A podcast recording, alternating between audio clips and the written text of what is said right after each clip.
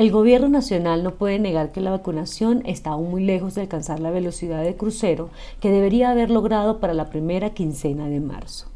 Son varios los motivos que explican por qué el país le cogió la noche en la vacunación, con las consecuencias en vidas y contagios, eso sin cobrar la factura que la situación le pasa a la economía.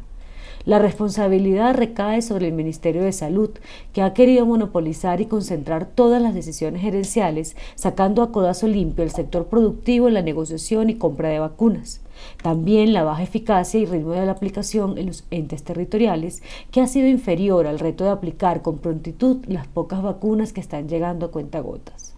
Por supuesto, está el chivo expiatorio que recorre Europa y una buena parte de Asia de que las grandes farmacéuticas se quedaron cortas en la fabricación de vacunas y que han incumplido las entregas. Algunos dicen que han privilegiado a unos países sobre otros.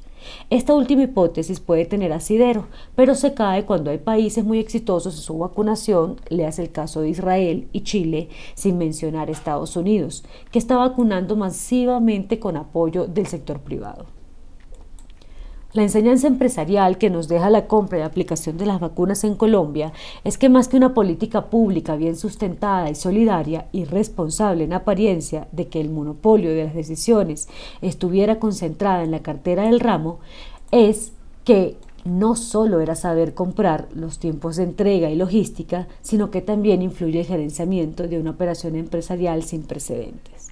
Gran parte del éxito chileno e israelita se debe a que no se esperanzaron en el solidario mecanismo COVAX en el que se concentró Colombia, sino en pulir sus destrezas empresariales y en comercio internacional.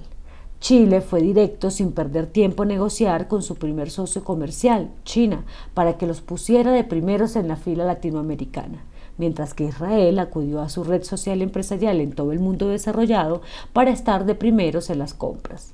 La gran enseñanza para Colombia es simple, no todo es política pública per se, ni todas las decisiones comerciales deben hacerse con el rabillo del ojo electoral. Hay grandeza empresarial en estos momentos, enfocada en la responsabilidad social y en el valor compartido. Aún falta tener la certeza de cuándo llegará la segunda dosis de las vacunas adquiridas, una pregunta necia, pues aún no se ha vacunado ni a un millón de personas. Pero ya hay que hacerla porque ese es el nuevo listón a saltar, qué porcentaje de la población tiene las dos dosis, cuándo dejará de actuar a las empresas, en qué momento las alcaldías y gobernaciones pudientes podrán hacerse cargo de su población comprando ellas mismas las dosis.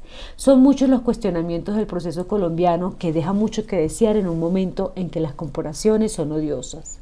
En Chile el éxito les ha dado hasta para regalarle vacunas a Ecuador, mostrando un liderazgo regional.